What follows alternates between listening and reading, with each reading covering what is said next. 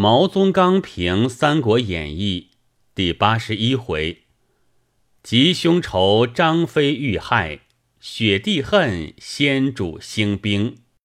亦得知不欲先伐魏，而请先伐吴者，非但知兄弟而不知君臣之义也。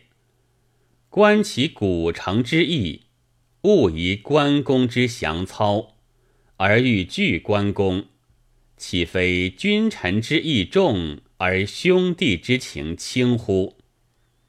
其伐吴之意，以为魏故汉贼。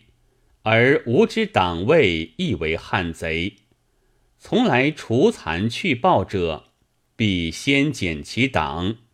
如因将伐桀，而先伐为、伐故、伐昆吾；周将伐纣，而先伐崇、伐密是也。盖不独为兄弟起见，而伐吴在所当先。即为君臣起见，而伐吴亦在所当先耳。关于义德之亡，而先主伐吴之计，欲不得不决矣。义德之死，为关公而死也；为关公而死，则其与孙权杀之无异也。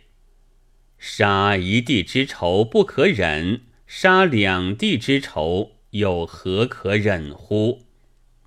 为一己之私恩而事曹操，人不以此并关公，则为三人之义而讨孙权，岂得以此子先主？有关兴而云长不死，有张苞而翼得复生。君子关于此二人，而独为先主之堂构息也。使刘禅而有兴苞之风，则邓艾不能越阴平，钟会不能与间隔。而此间乐不思蜀之言，不至为晋吾所效矣。呜呼！天不作汉，其谓之何哉？李义之见先主，与子虚上人、功名管子，正是一流人物。而子虚则有数言，李义只写一字。功名唯凭卦象，李益自写画图，极相类又极不相类，而皆为后文伏笔。令读者于数卷之后追验前文，方知其文之一线穿却也。陈震之情李毅，当是孔明教之。先主决意伐吴，孔明争之不得，故特欲借青城山老叟以相阻耳。然张良能以商山四号。指楚军之费，而孔明不能以青城老叟阻伐吴之师，谋之成不成，盖亦有幸有不幸焉。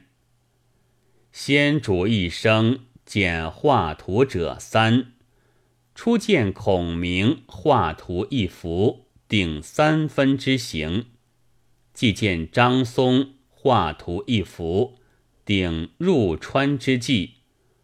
最后见李毅画图一幅，为白帝托孤之兆，盖其一生俱是画中人也。当关公险胜之后，便当接先主杀刘封，而中间忽有曹操患病，华佗被杀，曹丕袭爵。曹植赋诗一段文字以见之。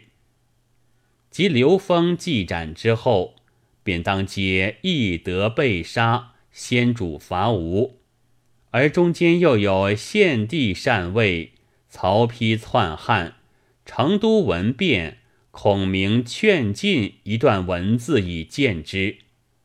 其过之接叶处，全不见其断续之痕，而两边家序一笔不漏。如此叙事，真可直追千史。